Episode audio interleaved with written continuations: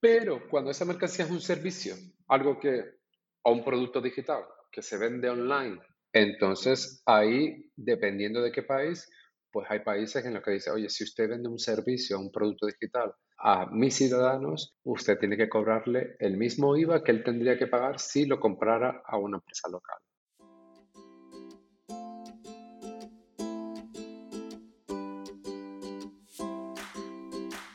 Hola, soy Laura Orzaiz y me encanta hablar de marketing, redes sociales, mindset y todo lo que hay detrás del fascinante mundo del emprendimiento. Me defino como una friki de los negocios, introvertida confesa y amante del buen café. Después de cuatro años de altibajos materializando mis ideas, me decidí a crear Yo Emprendedora, un espacio de inspiración, formación y empoderamiento femenino para salir de nuestras cuevas, aprender de las mejores y hacer mucha piña entre nosotras. Piensa en este podcast como tu ratito semanal para desconectar del día a día y reconectar contigo, tu negocio y tu misión. Y si quieres más, entra en yoemprendedora.es. Ahí encontrarás toda la información para apuntarte al club online y los coffee dates que mando todos los viernes. Sube el volumen que empezamos. Te aviso que para este episodio probablemente necesitas un cuaderno y un boli a mano porque más que un episodio de podcast es una masterclass. Hoy tenemos el placer de hablar con Carlos, fundador de Cuaderno. Cuaderno es una de las plataformas de facturación y gestión de impuestos más usadas por autónomos y por pequeñas y medianas empresas y en Yo Emprendedora somos clientes desde hace más de dos años, o sea, desde que empezamos el club. Y ahora también somos partners. Cada vez que puedo, las que estáis en el club sabéis que estoy constantemente recomendándolo porque a nosotras nos ha facilitado muchísimo la vida. Y ahora poder hablar con su fundador, pues la verdad es que es un placer enorme. Y hemos hablado de estas dudas fundamentales y de, sobre todo de estos temas imprescindibles que necesitamos entender los emprendedores. En concreto, hemos profundizado sobre el tema del IVA para negocios digitales porque ya verás que es un mundo y es imprescindible que entendamos cómo funciona y las reglas que se aplican en nuestro caso en concreto. Y ya sé que estos temas a veces pueden resultar un poco pesados, aburridos y difíciles de entender. Pero no te preocupes porque este episodio no es así. Ni tienes que ser abogada ni gestora para entenderlo. Carlos en este episodio ha compartido información de muchísimo valor de una forma que todas podemos entender, sin tecnicismos y sin frases enrevesadas. Vamos, que lo vas a entender todo a la primera, ya verás. Y además me hace muchísima ilusión porque ahora en Yo Emprendedora también somos partners de cuaderno, lo que significa que si después de escuchar este episodio sientes que necesitas esta plataforma en tu negocio, puedes ir directamente a yoemprendedora.es barra cuaderno y ahí podrás registrarte y hacer una prueba de una semana completamente gratuita. Y como me gusta ser completamente transparente ante todo contigo, si después decidieras quedarte con ellos, entonces en Yo Emprendedora nos llevaríamos una comisión por esta venta. Pero esta comisión no afecta para nada al precio que tú pagarías en cuaderno. Sería lo mismo tanto si entras directamente en su web como si entras a través de este enlace que te he comentado. Lo único pues que haciéndolo de esta manera, lo que harías es apoyar nuestro trabajo. Dicho esto, pon aquí tus cinco sentidos porque esto, querida amiga, es importantísimo. ¡Empezamos! Hola Carlos, ¿qué tal? Bienvenido al podcast. Hola, bien. Muchas gracias por invitarme. Muchísimas gracias a ti por aceptar esta invitación. Eh, no sé si, te lo he dicho a ti, sí que he hablado con, miembros de tu equipo, pero en Yo Emprendedora usamos Cuaderno desde el principio de nuestra membresía, porque Yo Emprendedora, aparte de ser el podcast, tenemos una membresía y eh, Cuaderno ha sido nuestro programa de facturación desde el principio. Y hace la idea de que tenemos un club con cientos de miembros y al principio pretendía que hubiera una persona detrás haciendo estas facturas de forma manual, lo cual habría sido un caos, habría sido un trabajo full time para empezar.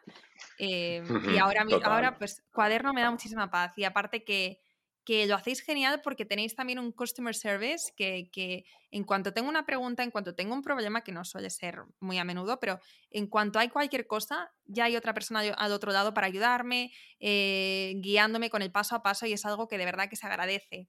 Así que quería empezar por aquí porque hay veces que estamos tan metidos en nuestro trabajo, en el día a día, que no nos damos cuenta del impacto tan positivo que tiene nuestro trabajo, nuestro negocio en tu caso, en, nuestros clientes. Así que yo, como cliente feliz, empiezo diciéndote esto, que enhorabuena pues por el trabajo. Muchísimas gracias, me hace muy feliz que estés tan contenta con el producto. Nosotros damos todo lo mejor de, lo que podemos para, para, que nuestros clientes estén contentos, ¿no? Y como tú has dicho, para eh, resolverles ese problema que es llevar la facturación y la gestión de impuestos de una forma sencilla y, y que puedan dedicarse a lo que realmente les apasiona, ¿no? No tanto a la administración del negocio, sino al, núcleo del negocio en sí, ¿no? Sí.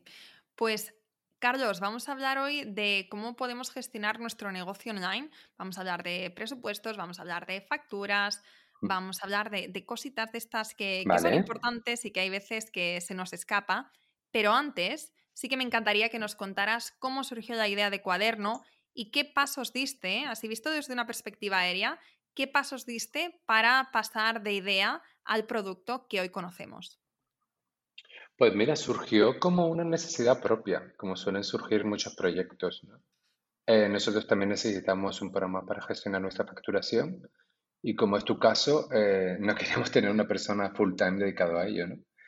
Eh, y entonces decidimos hacer nuestro propio sistema automatizado para, para gestionar facturas y presupuestos y de ahí salió cuaderno, o sea, empezamos mm, directamente construyéndolo para nosotros, lo publicamos, mm, empezamos a difundirlo, a hacer marketing, vemos que hay una buena recepción y, y luego con eso vamos mejorando el producto y, poniendo mucho, especial atención y mucho cariño pues, al tema del soporte al cliente, como tú has dicho antes, que es una de las características que más valoran nuestros usuarios. Y cuando, cuando tienes esta idea, no sé si se te ocurrió a ti o tienes partners o estás tú solo. yo solo, yo solo. ¿Y qué, qué es lo primero que hiciste? Porque me imagino que cuando se te ocurre una idea así que tendrá, o sea, necesitarás de programadores, no sé si tú sabes de esto, pero o necesitarás por lo menos un equipo técnico, personas con este conocimiento, si tú no lo tenías previamente. Em, ¿qué, ¿qué, hiciste primero? ¿Cómo, qué, ¿Qué personas necesitaste para empezar?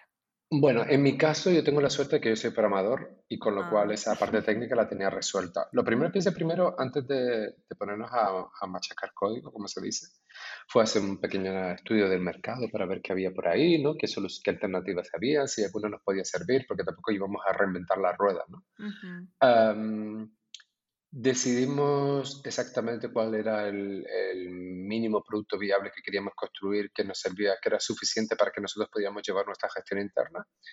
Y a partir de ahí, eh, pues tiré de la ayuda de un diseñador gráfico y de otro diseñador de interacción y programador frontend para, para ponerlo, hacer, digamos que la parte visible, ¿no? que es la, tanto el, la web de marketing como uh, el frontend del, del producto, ¿no? lo, que los usuarios ven. Y yo empecé a programar al principio yo solo toda la parte de back, ¿no? de toda la parte que no se ve, todo el tema de bases de datos y demás. Y pero al cabo de un tiempo ya recurrimos a otra persona, a un, a un programador, para que me echara una mano con eso. Entonces al final el equipo inicial éramos cuatro, como te digo, un diseñador visual, un, un programador frontend o un programador web y un, un programador backend. Y yo eh, pues eché un poco la mano para todo, empecé yo haciendo el, marketing, que era algo que no había hecho, que quizás que si volviera a empezar de nuevo, quizás hubiera buscado una persona que me echara una mano con marketing, que supiera más sobre, el, que fuera un especialista en el tema, ¿no? porque vale, aunque yo he ido aprendiendo con el tiempo a hacer mi propio marketing, creo que es uno de las eh, de los pilares fundamentales y básicos para comenzar un negocio que tenga más probabilidades de éxito. Y en mi caso fui tirando pues de recursos propios, de aprender mucho sobre marketing, yo daba el soporte, yo echaba una mano en... Era chico para todo, ¿vale? He chico los recados, básicamente. Y bueno, y poco a poco fue, el equipo fue creciendo. En cuanto ya pudimos permitirnos pagar a otra gente, pues ya incorporamos pues, gente en soporte, recuerdo al principio, porque quizás la parte del proyecto que, es más difícil de escalar, ¿no? Porque cada vez, a medida que tienes más usuarios vas a tener más soporte, con lo cual necesitas una persona que te eche una mano con eso y luego gente que te ayude con el marketing y poco a poco hemos ido aumentando el equipo pues con los perfiles que nos ha ido haciendo falta hasta ahora que somos 18 personas en el equipo. que ¿Y en qué año esa ha sido un poco la trayectoria. ¿Cómo, perdón? ¿En qué año empezasteis? Pues mira, pues nos lo lanzamos en el 2014. Veníamos de una experiencia previa que era un pequeño programa de facturación para freelance que lanzamos a nivel España y tal, y tuvo un relativamente buena acogida, pero en el 2014 decidimos lanzar Cuaderno porque queríamos ah, internacionalizar el proyecto, o sea, hacer un producto mucho más global, mucho más internacional, eh, donde el inglés es el idioma ah, principal, aunque lo tenemos tanto en inglés como en español, ¿no?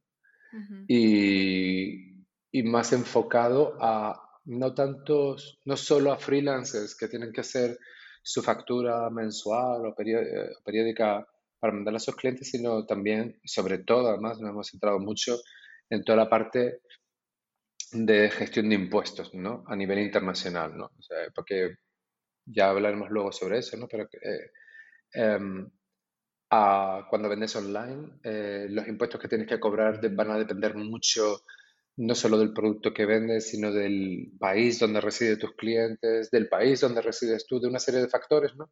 Y eso probablemente te haga manejar diferentes tipos de impuestos en función de la localización de tus clientes, ¿no? Descubrimos en el, año, a finales del 2014, que en el 2000, en, en enero de 2015 iba a entrar en Europa una nueva legislación que obligaba a que los vendedores cobraran el impuesto del país donde estaba el cliente dentro de la Unión Europea y, y ahí saltaron las alarmas, nos empezaron a escribir gente que, oye, si dábamos una solución para ese, para ese problema. Y ahí fue con, coincidió con el nacimiento de Cuaderno. Entonces, Cuaderno se ha ido especializando, pasó, nació inicialmente como un programa de automatización de facturas, donde podías conectar tu plataforma de ventas o tu pasarela de pagos y nosotros emitíamos las facturas automáticamente a convertirse en una plataforma de gestión de impuestos que incluye, entre otras cosas, la automatización de facturas, la generación de informes de impuestos eh, y un montón de cosas más. Gestión de, presupuestos y unas cuantitas cosas más. Sí, sí, sí, es súper completo. Yo que, soy cliente puedo, puedo verificar esto. Y eh, también has dicho que además estáis, no solamente estáis en España, a pesar de que el nombre, aunque sea con Q, porque es cuaderno, pero es con Q, eh, el nombre es español, pero fíjate que yo os conocí por un blog, eh, por un blog de Estados Unidos que hablaban de software de facturación y que os nombraban como una de las, de las mejores soluciones. Y yo os descubrí por este blog que, de, estaban recomendando en esta, en esta página web y después descubrí que estabais basados aquí en España, ¿no? Vuestra sede está en las Islas Canarias, si mal no recuerdo. Yo, estoy, yo vivo en Gran Canaria, sí. Eh, una parte del equipo vive aquí, pero tenemos, el equipo es 100% remoto. Tenemos gente en Barcelona, en Berlín, en Oporto, en Zaragoza, en varios sitios. Qué bueno. Y cuéntanos, porque claro, eh, antes de entrar en la parte de facturación, como eh, vosotros empezasteis en 2014 con este software y ahora sois uno de los de, las herramientas de facturación más reconocidas, las mejores que hay ahora mismo a nivel global. ¿Cómo os habéis posicionado? ¿Cómo os habéis dado a conocer? Porque hablabas de marketing. ¿Cuál ha sido, digamos, como, eh, no sé si hay una o dos o tres claves que puedas identificar eh, en, vuestro, en vuestra labor de marketing, de expansión y también de reconocimiento? Pues mira, hemos probado muchísimas cosas, como creo que hace todo el mundo, ¿no? Porque al final de lo que se trata es que no hay una solución, no hay una solución mágica que nos sirva a todos los negocios, ¿no? Cada negocio es un mundo y hay que ir probando qué canal es el que mejor te funciona. Hay gente que le funciona más pues, los contenidos, hay gente que le funciona más la publicidad, hay gente que le funciona más otro tipo de estrategias, ¿no? Nosotros hemos probado un poquito de todo y a lo largo del tiempo nos hemos focalizado, digamos, en tres, y de esas tres, yo te diría que dos son las principales. La primera es eh, marketing de contenidos. Hemos generado, porque el mundo este de los impuestos es un mundo un poco oscuro, ¿no? que a la gente le parece muy complicado, que la información que hay online es una información, pues muchas veces complicada de entender, enrevesada, ¿no? nosotros, pues, eh, lo que hemos intentado hacer es coger todo ese tema de impuestos, facturación, legislación, todo esto y hacerlo accesible y asequible eh, para los lectores, ¿no? Y que sea fácil, que cuando alguien te hable de impuestos no te suene aquello a un, tema súper complicado, que al contrario es algo que todo el mundo puede entender, ¿no? Entonces, nos hemos centrado mucho en, hacer buenos contenidos, muy útiles, que a la gente le sirva para resolver dudas, para aclarar temas. Y eso a lo largo de muchos años es una estrategia, evidentemente, a largo plazo, no es una cosa que te funcione de un mes para otro. Pero bueno, hemos ido ahí plantando semillitas y, al cabo de X años empieza a dar mm, resultados y muy buenos resultados, ¿no? Porque cuando buscas ahora mismo preguntas en Google sobre temas de impositivos, pues nuestros artículos están siempre entre la primera y la segunda página, siempre salen artículos nuestros hablando de IVA, de sales tax en Estados Unidos, de GST en Canadá o en Australia, cosas así, que son las, palabras claves que utilizan nuestros usuarios y por las cuales llegan, descubren nuestra solución y, luego em, em, empiezan una prueba y les gusta y contratan y demás. Entonces, el tema del marketing continuo nos ha funcionado muy, muy, muy bien. Em, y después nos ha funcionado también muy bien el tema de los partnerships. Nosotros tenemos integraciones con algunas pasarelas de pagos y plataformas de e-commerce como Stripe, eh, como PayPal, como Shopify, WooCommerce, Amazon FBA, integramos diferentes, Thinkific, Kajabi, integramos varias herramientas y en muchas de esas herramientas tenemos acuerdos de partnerships donde nosotros aparecemos, ellas, esas plataformas suelen tener una página de integraciones donde ah, tienen un listado de todas las otras herramientas que se integran con ellos y, nosotros aparecemos en muchos de esos listados porque tenemos integración directa con ellos, ¿no? Y, no, y eso nos ha traído también muchísimo tráfico y además es un tráfico muy cualificado porque evidentemente, por ejemplo, un usuario de Stripe que ha contratado Stripe para, para gestionar pagos y necesita resolver el problema de los impuestos y va a la página de integraciones de Stripe y descubre Cuaderno, pues es un usuario que está súper interesado en, resolver un problema concreto y cuando llega a nuestra, a nuestra web, pues obtiene el, lo que está esperando y es bastante, bastante probable que se convierta en un trial. Entonces, eso nos ha funcionado también muy bien. Y en los últimos meses, diría que el último par de años o así, eh, un año y pico así, hemos probado también el tema de la afiliación y eso es un, nos está funcionando bastante bien, pero todavía es como un trabajo en, proceso, ¿no? Poquito a poco vamos obteniendo mejores resultados, que en el mundo del B2B, que es en el que nosotros nos movemos, eh, no es tan popular el, tema este de, las afiliaciones, es algo que más funciona más en el mundo B2C, pero, uh, pero bueno, nos llegan nos llegan clientes de ahí también, no nos podemos quejar, nos llegan bastante. Pero por orden de relevancia y de importancia, yo diría que sería primero marketing y contenidos, luego los partnerships y luego, luego, eh, luego el tema de las afiliaciones. Y luego hemos probado un montón de cosas más. Hemos probado eh, publicidad de pago en Google AdWords y no funcionó regular porque era bastante caro para las palabras con las que nosotros competíamos. Hemos probado publicidad en Twitter y en LinkedIn y no nos funcionaba y cosas varias. Y, bueno, pero como te decía al principio, yo creo que es mucho de prueba-error, de que porque a fulano le funciona, a ti no te tiene que funcionar. Pero bueno, hay que probarlo todo y, ver cuál es la estrategia que más, se que más se adecua a, tu perfil de negocio y a, tu perfil de cliente, sobre todo, ¿no? En qué canales se mueven tus clientes, tus potenciales clientes, ¿no? Eh, y bueno, eso es un poco cómo estamos haciendo el marketing ahora mismo. El marketing de contenidos, para las, que, para las que estáis escuchando y os estáis preguntando si también lo podéis hacer vosotras, es algo tan sencillo como escribir blogs em, o crear contenido, pero bueno, en vuestro caso creo que son blogs. No sé si también tenéis canal de YouTube, pero lo que nos estabas hablando sobre todo es de crear blogs eh, con palabras clave para que pueda optimizar con el SEO. O sea, tenemos, eh, tenemos herramientas donde puedes encontrar palabras clave que está buscando la gente, cuántos resultados tiene, el nivel de dificultad, según, eh, según cuánta, em, cuánta gente, cuántas, no cuánta gente, perdona, eh, cuánta competencia tenga una palabra clave. Y entonces puedes crear blogs em, que dan respuesta a una pregunta que puede tener vuestra, vuestra audiencia y así poquito a poco, pues que os vayan encontrando de forma orgánica, porque no solamente tenemos que darnos a conocer a través de las redes sociales. Hay mucha más vida fuera de, Instagram y de hecho una forma de, crear de forma orgánica y de forma mm. sostenible es a través del contenido.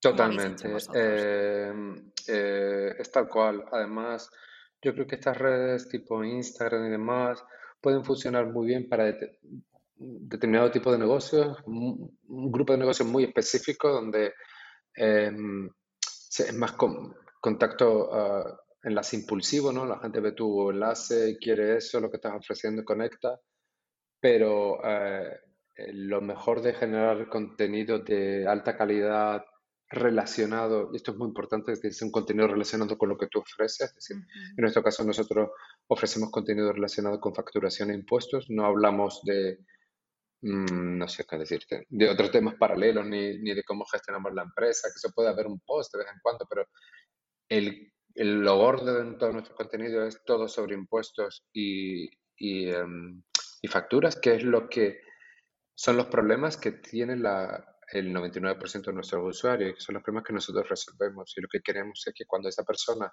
se siente delante de Google y busque, oye, cómo hacer una factura para eh, un cliente en Alemania o cómo, qué impuesto tengo que cobrar para un cliente en Estados Unidos, nuestros contenidos aparezcan de los primeros. Y eso le haga ir a nuestra web, leer nuestros contenidos, engancharse, seguir leyendo porque le ofrecemos muchos más contenidos relacionados y al final decir, oye, pues esta gente sabe de este tema, voy a abrirme una, esta plataforma, parece que resuelve mi problema, me voy a abrir una cuenta, lo pruebo y si me gusta, por pues los contratos. No sé. Mm, es fundamental, ¿eh? para mí es una de las mejores estrategias em, de marketing que hay. Lo que pasa es que, como te decía antes, es una estrategia a largo plazo, ¿no? La gente, mucha gente está acostumbrada como a respuestas inmediatas, ¿no? A poner una publicidad en Instagram y recibir inputs sobre la casa. Esto es más medio largo plazo. ¿no? Tú primero tienes que generar esos contenidos de calidad, eh, muy enfocados en lo que tú, en el, en el, tema que tú manejas o que maneja tu, el producto que tú ofreces, y luego esperar a que eso se posicione. Y, y, lo que sí se puede hacer, que es lo que nosotros hacemos también, es utilizar las redes sociales para luego distribuir esos contenidos. Y, y entre las redes sociales, pues lo distribuimos en Twitter, en Facebook, en YouTube, en, en un montón de plataformas distribuimos nuestro contenido, que, que, ya, el contenido que hemos generado para nuestro blog, pero que lo podemos distribuir en muchos otros formatos, ¿no? Con lo cual, eh, eso está genial porque generas el contenido una vez y lo distribuyes, no infinitas, pero muchísimas veces, ¿no? Entonces tienes ese contenido circulando continuamente y generando visitas y, y enlaces de otros blogs que te, que les guste tu contenido y lo enlazan y así poco a poco vas creando una estrategia de marketing de contenidos que, como decía, a medio y largo plazo uh, suele funcionar bastante bien. exacto. Sí, esto es, esto es muy interesante. También me gustaría que viremos un poco la conversación a eh, el momento del año en el que nos encontramos ahora y una, ahora mismo estamos grabando esta entrevista a 16 de noviembre de 2021 y es un momento ideal para crear un presupuesto, un presupuesto eh, de, nuestro negocio. Em, mucha gente ahora mismo habrá pensado, pero ¿qué es eso de un presupuesto? Y, o sea, ya tengo yo suficiente con hacer mis planes de negocio, ponerme mis objetivos, como para ahora encima ponerme a pensar en presupuestos. Pero ¿a qué nos referimos, Carlos, cuando hablamos de, de crear un presupuesto y qué tenemos que hacer? O sea, danos como el ABC para hacerlo de una forma sencilla y eficiente. Bueno, eh, en el caso que te refieres tú, que es eh, hacer una estimación de ingresos y gastos, básicamente, ¿no?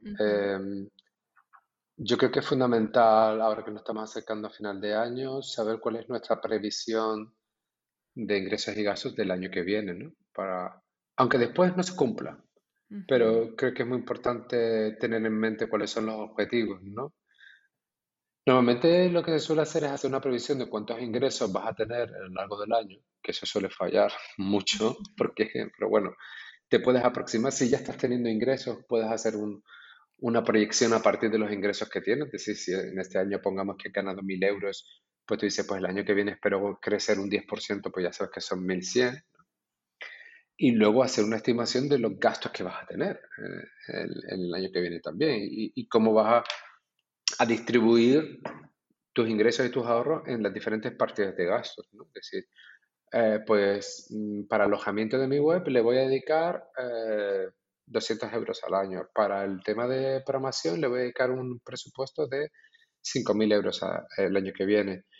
Eh, lo que te hace tener esos cajones de tipos de gasto y, y, cantidad asignada a cada tipo de gasto que tienes un esquema te ha ayudado por adelantado a pensar cómo te vas a gastar el dinero el año que viene, aunque como ya he dicho, después durante el año pues, pueden haber imprevistos y no pasa nada, se resuelven.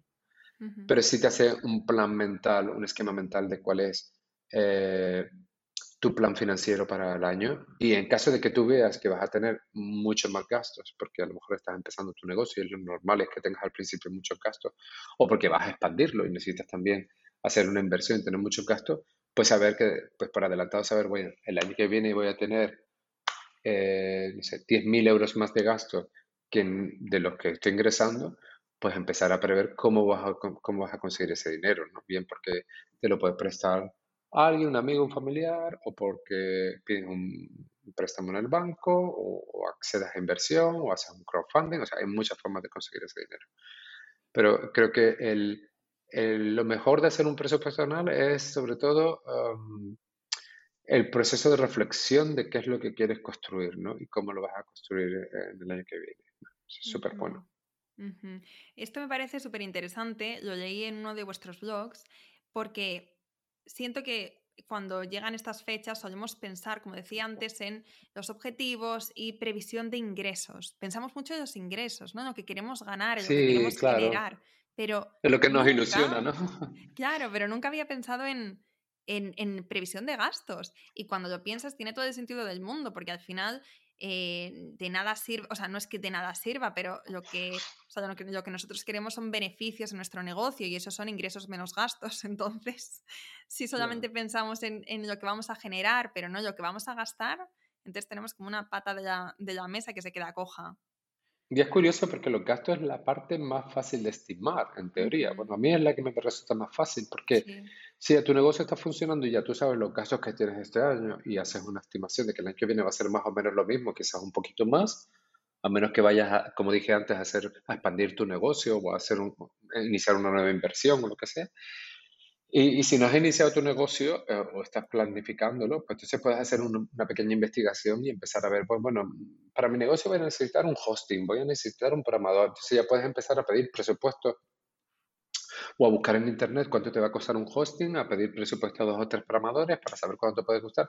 Y tú haces un esquema, ¿no? De, bueno, pues el año que viene si quiero lanzar mi negocio o si quiero expandirlo, voy a o, si quiero mantenerlo tal cual está, voy a necesitar gastarme esto, esto, esto, esto en las diferentes partidas, ¿no? incluyendo también una partida para imprevistos, ¿no? Es decir, me, voy a poner un colchoncito aquí de X dinero para lo que pueda surgir durante el año. Claro, claro, claro, claro, esto es clave. Eh, lo voy a hacer, lo voy a hacer, Carlos, porque... Sí, es súper es súper guay el ejercicio, de verdad. Es que te ayuda mucho, eh, es, muy, um, ¿cómo diré? Compatible con lo que tú hablabas antes de, de planificar cómo va a ser tu negocio y todo ese rollo, ¿no? Es que es súper guay. Sí. Y, y, además te permite anticiparte a las necesidades financieras que puedas tener. si, si tú tenías previsto, oye, pues. Real. Claro, decir, oye, pues resulta que me voy a gastar 5.000 euros, que no, entre una cosa y la otra, aquí hay 5.000 euros que no, que, no, que no los voy a ingresar por ningún lado, ¿cómo los consigo? Y entonces ahí te puedes plantear o reducir gastos o buscar eh, fuentes adicionales de ingresos. Hago una pausa de literalmente 10 segundos para recordarte que si quieres hacer una prueba de una semana gratis con cuaderno, entra en yoemprendedora.es barra cuaderno, cuaderno escrito con Q, y una vez dentro entenderás por qué nosotras llevamos más de dos años completamente in love con esta plataforma. Repito, es yoemprendedora.es barra cuaderno. Q-U-A-D-E-R-N-O. Estamos hablando de gestión de negocios online. Otro de los temas importantes es como entender, digamos, la diferencia entre producto y servicio, ¿no? Cuando vendemos eh, online. Me refiero, un curso, ¿no? ¿Qué es un curso? ¿Es un producto o servicio? ¿Un ebook? Porque después todo eso tiene diferentes, eh, diferentes reglas, ¿no? Eh, con el IVA y tal, declaraciones. Entonces, primero vamos a empezar con esta diferenciación. ¿Qué consideramos producto y qué consideramos servicio? Pues mira, es un, la verdad es que a veces puedes... Eh, es una escala de grises, ¿eh? en realidad. Eh, hay cosas, hay productos para servicios que no están muy claros a qué categoría pertenece. O sea que cuando alguien se encuentre con esa disyuntiva, se encuentre con esa disyuntiva y diga, oye, esto Puede ocurrir que hay escenarios en los que no esté tan claro, igual que hay escenarios en los que está súper claro. Por ejemplo, una, cosa, una cosa física, es decir, una camiseta, una taza para, para el café y demás, tenemos claro que es un, un bien, ¿no? un producto físico que, es mm, tangible y demás.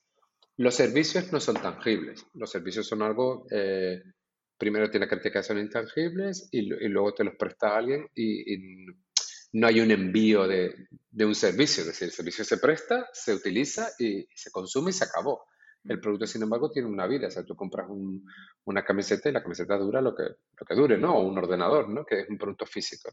Y en medio puede haber cosas que estén como entre medio de los dos mundos, ¿no? Eh, por ejemplo, un ebook, ¿no? Que un ebook no es tangible, porque no es un producto digital, ¿no?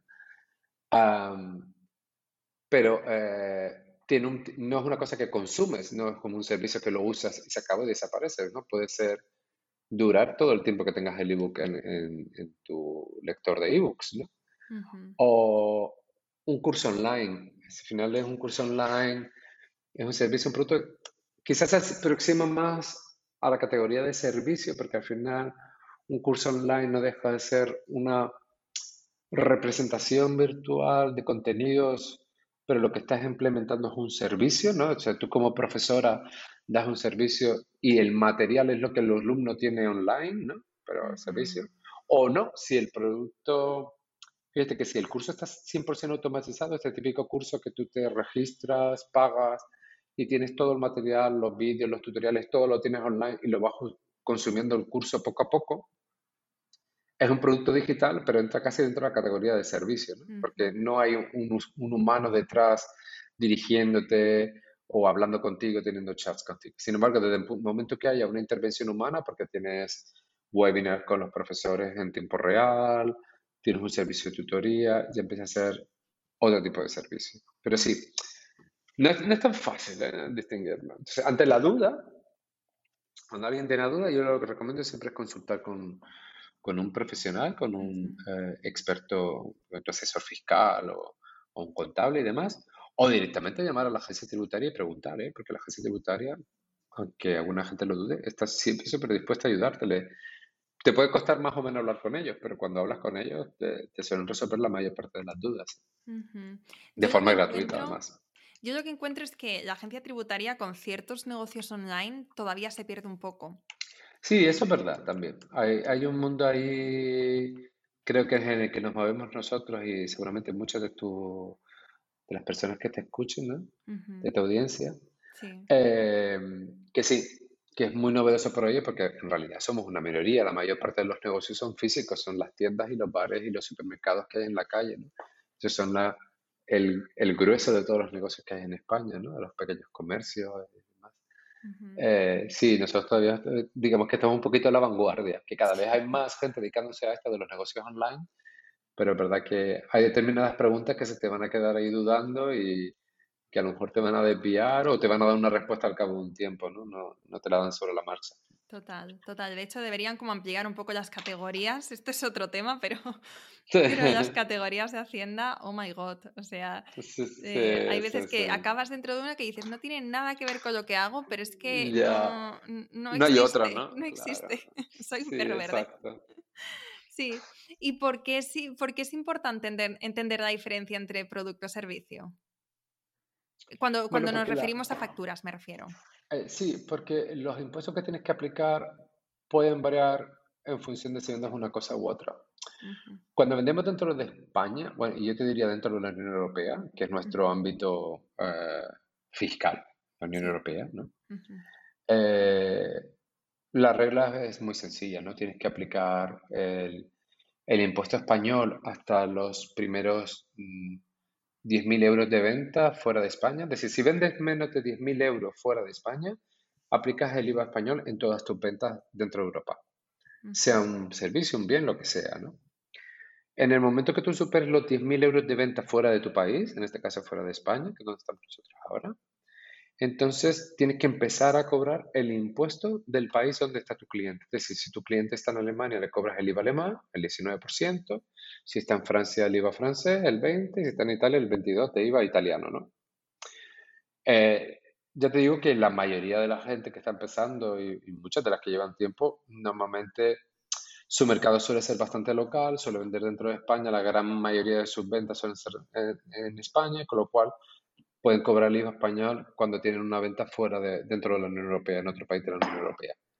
Pero bueno, en el caso de que lo superaras, pues no pasa nada. Se te da de alta, es un sistema muy sencillo.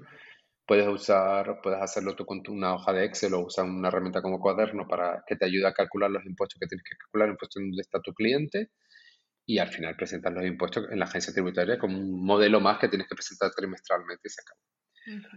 Eso dentro de la Unión Europea. Cuando estamos, vendemos fuera de la Unión Europea, entonces la diferencia es, si es una cosa física que tú vas a empaquetar y a mandar por correo y le llega a tu cliente en México o en Estados Unidos, en Australia, esa mercancía eh, no lleva impuesto, esa venta no lleva impuesto. Cuando la mercancía llega a la aduana del país del cliente, el cliente ya pagará el correspondiente impuesto en la aduana, ¿vale?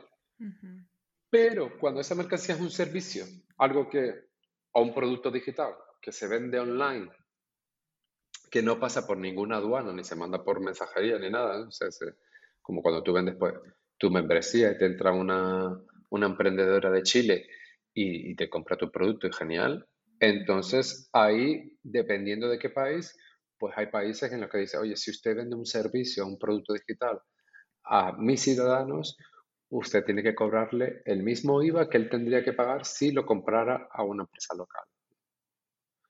Entonces, eso es lo que podemos llamar IVA digital y que ya está vigente, pues yo te diría que en la gran mayoría de los países del mundo, en toda la Unión Europea, en, casi todos los estados americanos que tienen impuestos, en Canadá, en Australia, en Nueva Zelanda, en Rusia, en la India, en Chile, en México. Cuando vendemos productos digitales a ciudadanos de esos países, a, a, individuos, no a empresas, sino a individuos de esos países, pues tenemos que cobrarle el impuesto que ellos pagan en ese país. Y nosotros luego coger, cobrarle ese impuesto y hacer una declaración trimestral o anual en, esa, en el país. ¿Qué pasa? Que hay... Mm, esa es la mala noticia, entre comillas, ¿no? Decir, que si tú vendes a muchos países del mundo y dices, oh, Dios mío, tengo que manejar Pero esto con productos o con servicios? Con servicios siempre. Con productos físicos no va a pasar esto, porque con productos físicos el producto lo vas a mandar por mensajería y el producto va a llegar a la aduana y lo va a pagar en la aduana el cliente, ¿vale? Vale, pero me refiero a eh, productos digitales o servicios digitales. Productos digitales también entran en esta categoría. sí. Vale. Sí, sí, porque lo que, lo que, lo que dicen estos gobiernos eh, es decir, bueno, yo no tengo manera de control. O sea, todos esos productos y servicios que se venden a través de Internet no entran en una aduana donde yo puedo decidir cobrar o no cobrar el IVA local, ¿no? Entonces ellos te dicen, bueno, pues aprobamos una ley para que todos los que quieran vender, todos los extranjeros que quieran vender en mi país, tienen que cobrar el mismo impuesto que cobran los vendedores locales y que así puedan competir en igualdad de condiciones. ¿no? O sea, para que no ocurra, por ejemplo, que nosotros, por ejemplo, estamos en España y viene, no sé, Apple y deciden vender un servicio y tú tienes un servicio parecido. Entonces, Apple, como está vendiendo desde Estados Unidos, eh, no, paga, no cobra el IVA, pero tú como vendes dentro de España estás cobrándole el IVA. Entonces hay una desventaja competitiva que tú tienes como vendedora, ¿no? Porque ellos no cobran, ese 21% no lo están cobrando ellos, con lo cual pueden competir en precios, ¿no? Vender todo un 21% más barato.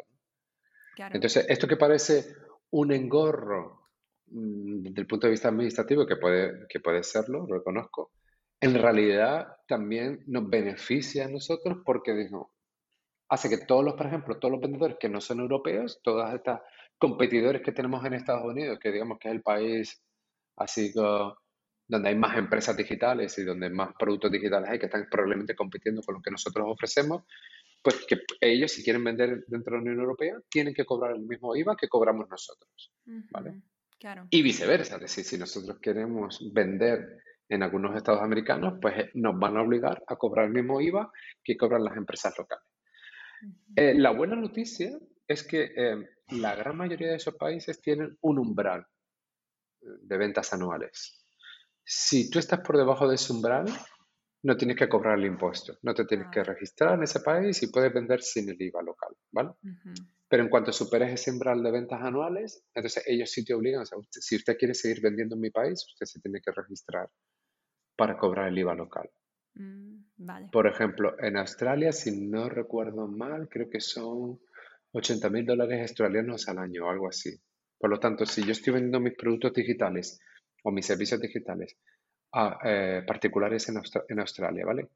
Y tengo, vendo menos de 80 mil dólares australianos al año, al año, sí, exacto, no tengo que cobrar ningún impuesto. Vendo como si fuera un, un producto físico, vendo, vendo, vendo, no le cobro IVA porque eh, ese usuario está en Australia y no paga el IVA, el IVA es un impuesto que existe en España.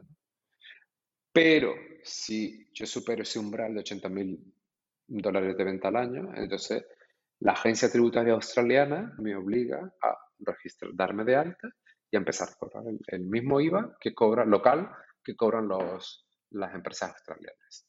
Así es un poquito cómo funciona todo más o menos. Eh, lo, he resumido un poco y lo he contado un poco por encima para no liarnos mucho, ¿no? Porque, pero bueno, en cuaderno, como tú sabes, tenemos un montón de contenidos al respecto y, y, la que esté interesada en el tema pues puede eh, buscar un poquito, escarbar un poquito y ahí habrán tutoriales y tal.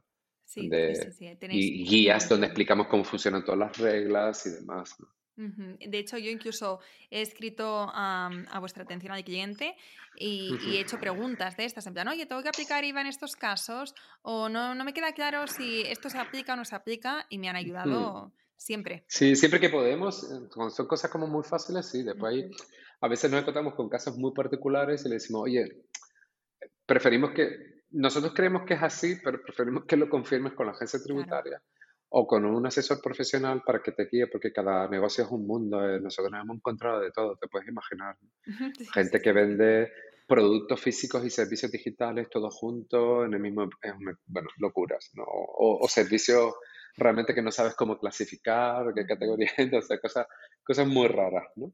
Bueno, pero, con esto que has explicado antes, eh, he aprendido muchísimo. O sea, solamente con esto ah, ya Em, guay, guay, sí, sí, sí. hay cosas que no sabía y que son importantes saberlas porque, vale, quizá ahora mismo no estamos en ese umbral, pero es importante saber que, eh, cada país tiene sus reglas, ¿no?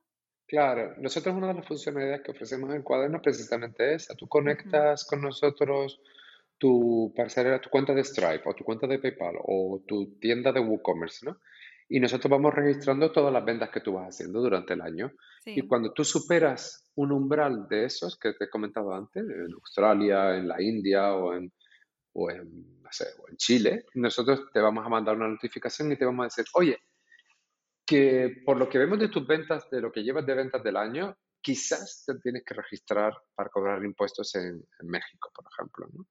Entonces, no te lo podemos asegurar 100% porque dependerá mucho de la naturaleza del producto o servicio que estés vendiendo, pero por lo menos te alertamos y ya tú puedes ir y preguntar a la agencia tributaria mexicana o a tu asesor aquí en España y ver si te tienes que registrar o no. Esa es una de las funcionalidades que más usa la gente de cuaderno, es el sistema este de notificaciones de los umbrales. de todas formas, yo a tus oyentes les diría, eh, les, diría que no, que no cunda el pánico, es decir, eh, todo este tema de los impuestos existe. Al principio parece que es como súper complicado y, da miedo decir, oye, me voy a poner a vender online y de repente voy a tener que estar pagando impuestos en Chile y en la India y cosas así.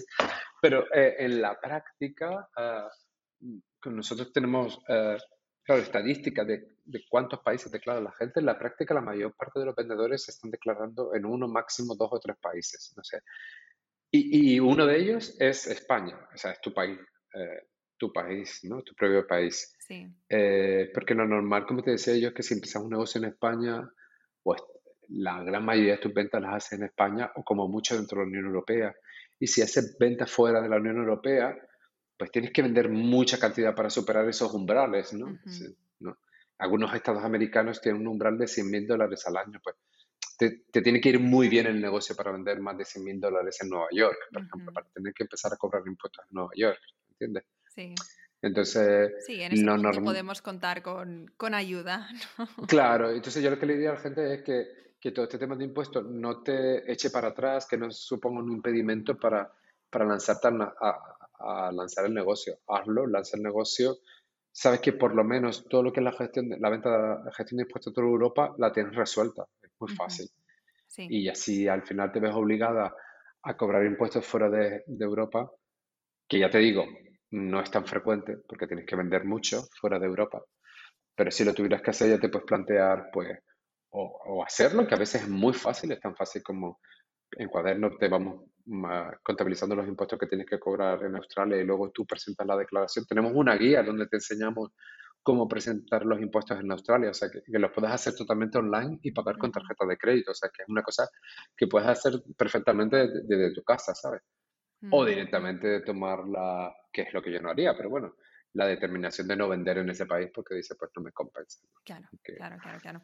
Y mm, eh, a mí una de las cosas que más me gusta de Cuaderno es que también, o sea, puede identificar dónde está la persona que está comprando para aplicar o no los mm, impuestos. Correcto. Es algo chulísimo porque si, por ejemplo, nosotras que tenemos esta membresía internacional, si, si se une una miembro o una emprendedora en España, pues aplica el 21% de, de IVA. Pero si se une desde Estados Unidos, si se une desde Australia o desde donde sea, eh, antes de poner la dirección de facturación es como que, bueno, no sé si es antes o con esa dirección, pero es como que identifica dónde está para aplicar o no el impuesto. Sí, para saber si dónde está realmente un, un cliente, eh, tomamos, medimos tres variables. Eh, una es la propia dirección de facturación que te indica ese cliente. Eh, la otra es la dirección IP de, donde te compra, que eso, esa dirección IP está vinculada a un país.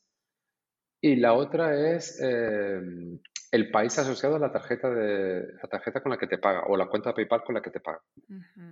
No siempre están los tres datos, pero son los tres que recogemos en caso de que existan, ¿no?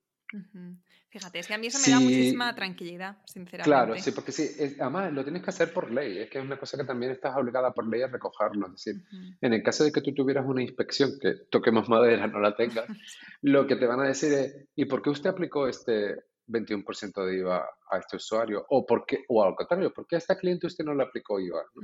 Entonces, pues, que pues, este cliente me compró desde Colombia y, y, aquí tengo la IP desde la que me compró y por lo tanto puedo asegurar que está en Colombia y por lo tanto no le tengo que cobrar el IVA y cosas así. Entonces, sí, es importante recoger se llaman evidencias de, o pruebas de localización, ¿no? Para, para, poder probar dónde está realmente el cliente. Claro, es que tienes que pensar que estás vendiendo online, que ese cliente no lo ves físicamente, no sabes si realmente te estás comprando desde, desde Colombia o está a 20 kilómetros de tu casa.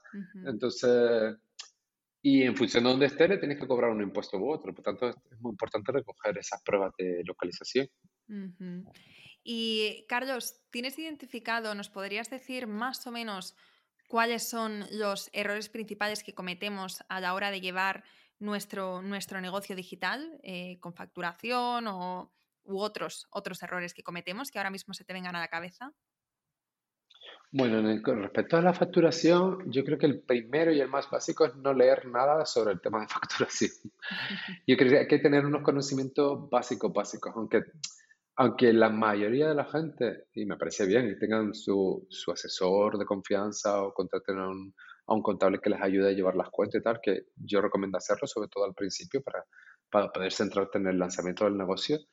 Pero siempre es imprescindible tener un conocimiento básico, saber lo que es una factura, eh, saber que, cuáles son los datos mínimos que, obligatorios que tienen que aparecer en todas las facturas, saber qué impuesto tienes que cobrar en cada caso porque no, no es nada agradable ¿no? que em, la agencia tributaria hace inspecciones y, no es un mito, es real y las hace periódicamente y de forma aleatoria y te puede tocar en cualquier momento. Entonces, es importante saber dormir tranquilo, ¿no? O tranquila, ¿no? Saber que tienes todos los papeles en regla, que las facturas las has emitido correctamente, que todo tiene el impuesto que tiene que llevar y demás. Y no, y aunque pueda parecer un tema muy complicado, porque es verdad que nadie nos ha cuando vas a montar un negocio, la gran mayoría de la gente no, sabe nada de este tema, ¿no? Porque nadie te lo ha contado, porque realmente te parece un tema administrativo que, vale, lo tengo que hacer porque es obligatorio hacerlo y tal, pero yo recomendaría leer un poquito sobre el tema, ¿no? Hay artículos en cuaderno, pero hay un montón de contenidos en la red para explicarte qué es una factura, qué impuestos tienes que poner, eh, las reglas básicas. Eso sí, sí recomendaría hacerlo. Otro error muy frecuente, quizás ya esto tiene que ver más con lo que hablábamos al principio de los productos, intentar empezar la casa por el tejado, empezar a hacer una cosa muy grande. Pero bueno, me imagino que esto lo has hablado en muchos otros podcasts, ¿no? Pero sigue, eh, o sea, no, está de más decirlo, porque eh, sigue siendo uno de los errores que más cometemos, que yo personalmente he cometido, y es em, pensar en cómo queremos que sea, ¿no? Pensar en, eh, en bueno, pues en la empresa que queremos tener, en lo que queremos aportar, en todo así en grandes, de, de, forma muy idílica, pero no darnos cuenta de que primero tenemos que empezar con unas bases, tenemos que empezar pasito a pasito y que si no, eh, día de mañana es que no se va a sostener lo que hemos creado. Claro, claro. Es que es muy normal porque al final uno se ilusiona y es lo bonito de emprender es que te ilusionas con un proyecto y, y te imaginas cómo va a estar ese proyecto en el futuro y demás. Todos soñamos, ¿no? El, eh, pero que eso no te haga perder eh, los pies, que tienes que estar sobre el suelo, ¿no? Y empezar poco a poco, pasito a pasito. Esto tener presente siempre que esto es una carrera ah, de fondo. No, nadie se hace rico ni un negocio triunfa de la noche a la mañana. Cuando vemos noticias por ahí de negocios que han triunfado, probablemente hayan 5, 8, 10 años de trabajo detrás de esos negocios.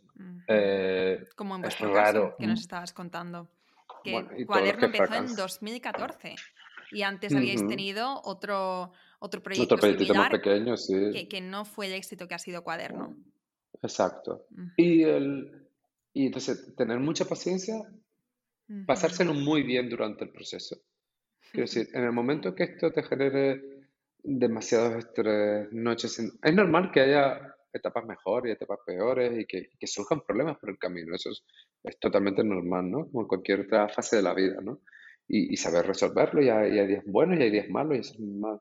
Pero cuando te das cuenta de que todos son días malos, de que la cosa va mal, yo tampoco me aferraría al negocio como un clavo ardiendo, sino decir, oye, también hay cosas que hay que dejarlas ir, ¿no?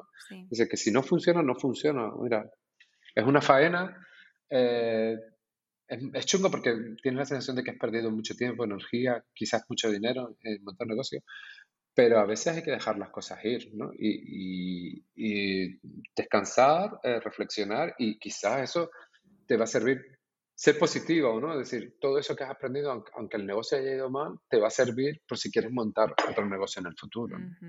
Em, y luego hablar mucho, mucho, mucho con tus clientes, todo lo que puedas, conocerlos, ver qué necesidades tienen. No para que ellos te digan qué es lo que tienes que construir, sino para tú realmente saber cuál es el verdadero problema que tienen, ¿no?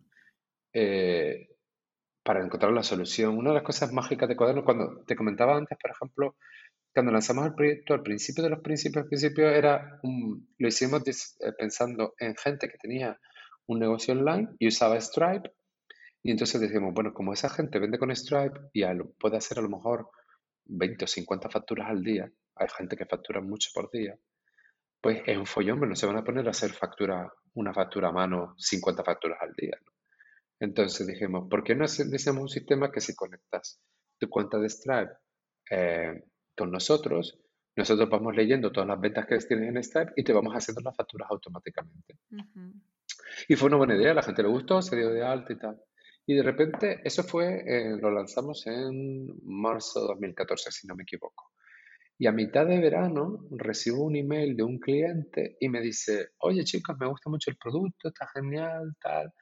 No sé si habéis oído que en, enero del año que viene va a entrar una ley nueva en Europa que nos obliga a gestionar diferentes tipos de IVA en función del país del cliente y demás. Y yo no había oído nada sobre el tema. Y entonces eh, me puse a investigar a raíz de ese correo le dije, y vi clarísimamente que ese era un dolor mucho más grande que el que nosotros intentábamos resolver, que afectaba además a mucha más gente. ¿no? Poder tener que manejar tantos diferentes tipos de IVA, ¿no? Y, recoger todo lo que te comentaba antes de las pruebas de localización, ¿no? Saber exactamente dónde está el cliente para cobrar el IVA exacto y toda esa historia. Y lo vi tan claro, tan claro, el dolor era tan grande y dije, bueno, y la mayoría de los pequeños negocios no van a tener una solución para hacer esto en seis meses. Que dije, bueno, lo que tenemos nos sirve, vamos a añadirle este módulo de gestión de impuestos para gestionar todos los diferentes tipos de impuestos dentro de la Unión Europea y, hicimos unos ajustes. Yo creo que en un par de semanas lo teníamos preparado, lo lanzamos, avisamos a Teclete, oye, si tenemos esta solución, pruébala. La probó, le gustó, le funcionó, hicimos otro un par de ajustitos ahí para dejarlo fino. Y, y fíjate, lo que empezó con un programa de gestión de facturas, de automatización de facturas para Stripe, se convirtió en un programa de gestión automatizada de impuestos para Stripe, que luego incorporamos PayPal, que luego metimos Amazon, WooCommerce y empezamos a meter un montón de integraciones. Y ahora es más un programa de gestión de impuestos que tiene una parte de facturación y no un programa de facturación. Automatizada como empezó al principio. Y eso fue gracias a que escuchamos a los clientes y, estuvimos atentos ahí a cuál era el problema. Y de repente surgió ese problema tan grande y tan importante. Entonces, por eso digo que es muy importante eh, cuando lanzas una herramienta y empieces poco a poco, interactuar con los clientes, hablar con ellos, escucharlos, porque bien puedes mejorar la solución que le estás ofreciendo o bien pueden surgir problemas más graves a partir de un problema que estás solucionando tú y darte cuenta de que puedes resolver algo mucho más corto, para lo cual vas a tener mucha más demanda y muchos más clientes. Que hay que estar siempre atento ahí, vaya, básicamente. Sí, sí, sí, sí, sí, sí. Me, me encanta, me encanta esto que has dicho. Eh, voy a volver a, a, leer todos estos puntos porque, eh, porque todos tienen, eh, podemos aplicarlos a, a, nuestro negocio sin importar si estamos empezando, si ya estamos más avanzados. Uno es leer y entender, vamos, entender el sistema fiscal, entender cómo tenemos que hacer las sí, lo básico. E irnos, como tú has dicho, a la cama sabiendo que tenemos las cosas, por lo menos la facturación bajo control. Exacto. Aunque después tú contratas a una persona que te la lleve externamente, pero que tú sabes que eso está funcionando y que es, cuando, esa, cuando ese asesor asesora te pasa los números, tú ser capaz de leerlo y de saber que está más o menos todo en orden. Total, total. Y es que además en este punto eh, me parece fundamental porque es que es lo que has dicho, muchas veces contratamos a un gestor y desde llegamos a esta parte tan importante que es que al final nosotros somos responsables de nuestras facturas. Entonces no podemos llegar 100%, siempre tenemos que estar, em, siempre tenemos que estar haciendo una doble revisión para, para eh, validar que esto que estamos presentando, que los impuestos realmente son, son los que son y lo estamos haciendo bien, porque mm, errores humanos los tenemos todos. Entonces, por eso tenemos que entender, tenemos que entender. Esto, esto, chicas, si os vais a quedar con algo, que sea esto, no de llegar 100% la facturación y los impuestos, sino también vosotras comprenderlo y hacer un doble chequeo. Segundo, no empezar la casa por la ventana. Ay, perdona, Carlos. Exacto, por el tejado. Sí, sí, sí, no, eso sí, no, que te, que te, lo que te estoy diciendo es que aunque lo delegues, contrates ese servicio, como digamos antes, tú tener el control y saber que lo que te entregan es correcto y hacer un doble, un doble check, ¿no? Una doble comprobación de que está todo bien, ¿no? Sí, sí, sí, sí. El segundo era em, no empezar la casa por el tejado, que con eso ya está todo dicho. Tercero, paciencia y diversión. Eh, y pivotar si lo necesitamos, ¿no? O sea, pasárselo bien, em, o sea, disfrutar, no pasárselo bien, disfrutar del proceso, aun sabiendo que va a haber momentos que sean duros y que vamos a tener que trabajar lo impensable, pero eh, si hacemos lo que nos gusta, si hacemos lo que nos apasiona, también vamos a disfrutar este proceso. Y el cuarto, y súper importante, es hablar con nuestros clientes, escuchar y también tener esta flexibilidad que comentabas para que si hemos empezado con una idea, con un esquema mental, no tener miedo a ir adaptando lo que vamos haciendo, porque siempre si ponemos a nuestro cliente en el centro, entonces vamos a, si siempre estamos pensando en formas de ayudarle mejor, de aportar más valor y demás, entonces probablemente lo que vamos a ofrecer inicialmente vaya cambiando, pero eso está bien, es que tiene que ser así realmente. No, no es, un negocio no es lineal. claro, siempre, siempre, a esto le añadiría que el control lo tienes tú como emprendedora, es decir, y como dueña del producto o del servicio que estés ofreciendo. Que sí, porque a veces la gente te puede pedir mm, locuras, ¿sabes? Porque cada persona es un mundo, cada persona tiene sus necesidades. Entonces tú tienes que escuchar a diferentes personas y ver si hay patrones o puntos en común, dolor común que tú sabes que va a afectar a muchos, ¿no? Porque venga mañana una de tus clientes y te pida, yo qué sé, añadir la funcionalidad X porque a ella le hace mucha falta, pues ahora la, que, la tienes que añadir sí o sí. No, no. O sea, las cosas hay que escuchar, pensarlas, calmarla y tal, pero eh, esa actitud de hablar con los clientes, escucharla, hacerte una, sobre todo al principio, ¿no? Hacerte una llamadita de vez en cuando si puedes con algún cliente, oye, estoy, estoy viendo que estás usando, me gustaría tener, invitarte a un café o hacerte una llamada y 15 minutos, no es más, y, que me cuentes un poco cómo estás usando, qué, qué cosas no te gustan, qué problemas tienes, qué añadirías, cosas de estas. Entonces, ese feedback es súper valioso, sobre todo al principio. Sí, sí, 100%. Bueno, Carlos, pues muchísimas gracias de verdad por, por todo lo que nos has compartido, por ser un libro abierto, por, por enseñarnos tanto sobre, sobre facturas, sobre impuestos, porque de verdad que yo he aprendido y estoy segura que, que las que nos estáis escuchando ahora, que también por lo menos una cosita, aunque sea pequeña o, o, por lo menos si no inspiración, pero algo habéis aprendido y algo os lleváis de este episodio tan, tan estratégico, tan lleno de valor. Carlos, cuéntanos donde, bueno, ya lo hemos dicho muchas veces, pero eh, la página es cuaderno.io. IO. IO, sí. Y cuaderno con Q de queso, sí. Es cuaderno, Q, A D erno, vamos, cuaderno. Y punto IO ya simplemente por curiosidad, ¿por qué? Porque mira, el punto .com no estaba, básicamente. y, eh, y en, en, el año que lo lanzamos eh, había un boom de los .io que eran todos proyectos que tenían que ver con tecnología y nosotros en, nuestro público inicial era más, eran más empresas tecnológicas y demás las que estaban usándolo. Ahora tenemos todo tipo de clientes tenemos, mm. y en, todo, en todos los países del mundo tenemos muchísimos clientes de todos lados. Y, y, nada, ese fue el dominio. Ahí estamos a ver si un día cae el .com, pero de momento no lo sueltan.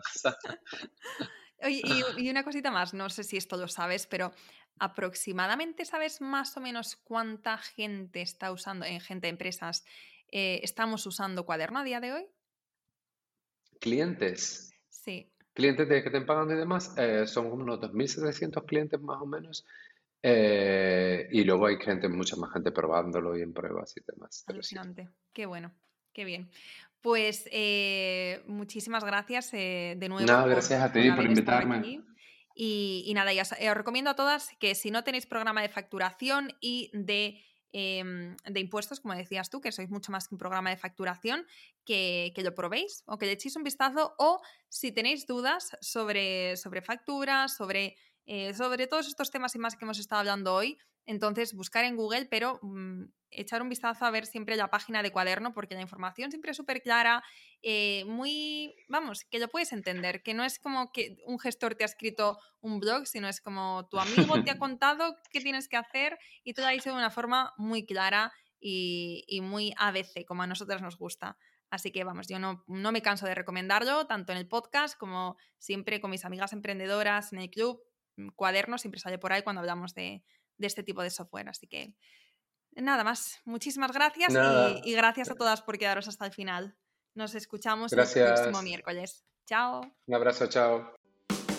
Espero que te haya gustado este episodio y si es así, me encantaría que dejaras una reseña en iTunes, en Evox o en la plataforma que escuches tus podcasts. Esta es la mejor manera que tienes de apoyar el podcast y su continuidad. Muchísimas gracias por quedarte hasta el final y seguimos la próxima semana.